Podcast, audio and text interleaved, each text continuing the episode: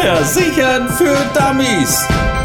Von A wie Auto bis Z wie Zimmerpflanze.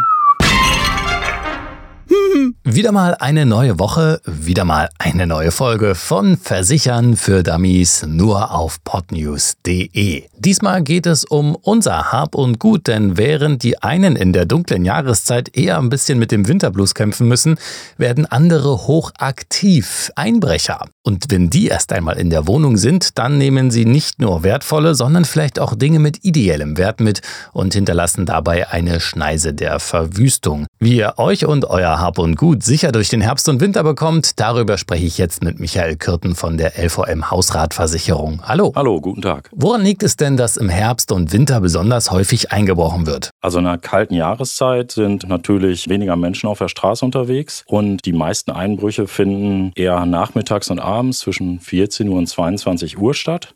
Und Einbrecher können halt in der Dämmerung oder in der Dunkelheit besser erkennen, ob Häuser oder Wohnungen bewohnt sind, ob jemand zu Hause ist. Und wie oft passiert das? Im vergangenen Jahr wurden den deutschen Versicherern ca. 110.000 Einbruch-Diebstahlfälle gemeldet. Davon fallen auf die LVM-Versicherung ca. 7 Millionen Euro. Viel schlimmer als diese Zahlen sind allerdings die ideellen Verluste. Und was noch dazu kommt, dass die Menschen sich in ihren vier Wänden, in ihrer Wohnung nicht mehr sicher fühlen. Was mache ich denn, wenn ich einen Einbruch bei mir feststelle? Als allererstes muss ich natürlich die Polizei verständigen, weil die den Tatort dann untersucht und gegebenenfalls Spuren feststellt. Als Betroffener muss ich dann möglichst schnell eine Liste der gestohlenen Sachen zusammenstellen. Das nennt man Stehlgutliste. Da gehören also wirklich alle Details drauf, vom Schmuck über Bargeld bis hin zu irgendwelchen Gegenständen, die noch entwendet worden sind.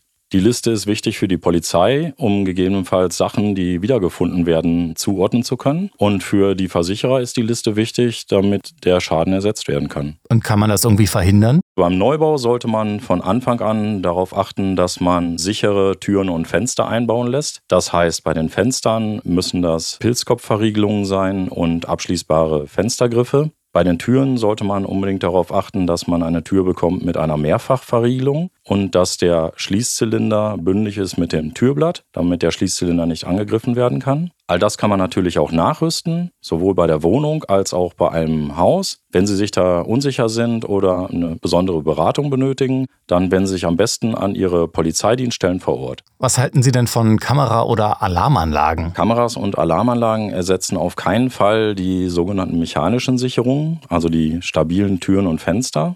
Das liegt daran, dass ein Täter, wenn er dann ein paar Minuten vergeblich versucht, in ihr Haus zu gelangen, wird er aufgeben und wird sich ein neues Opfer suchen. Weil je länger er an einem Fenster arbeitet, steigt natürlich die Gefahr, entdeckt zu werden und bei ihm steigt natürlich auch die Frustration.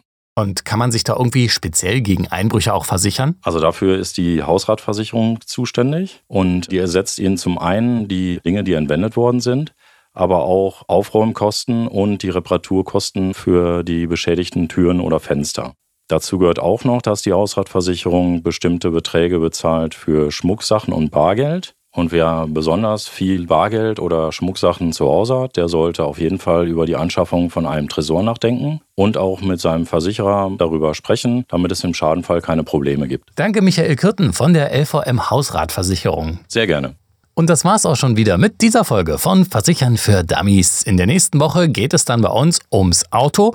Und wenn ihr Fragen habt oder auch mal einen Themenwunsch, dann schreibt uns gerne an info@podnews.de oder schaut auch mal bei Instagram und Facebook vorbei. Da gibt's uns auch. Bis dahin, macht's gut. Versichern für Dummies. Von A wie Auto bis Z wie Zimmerpflanze. Jeden Montag neu. Alle Folgen und weitere Podcasts bei Podnews und allen wichtigen Podcast-Portalen.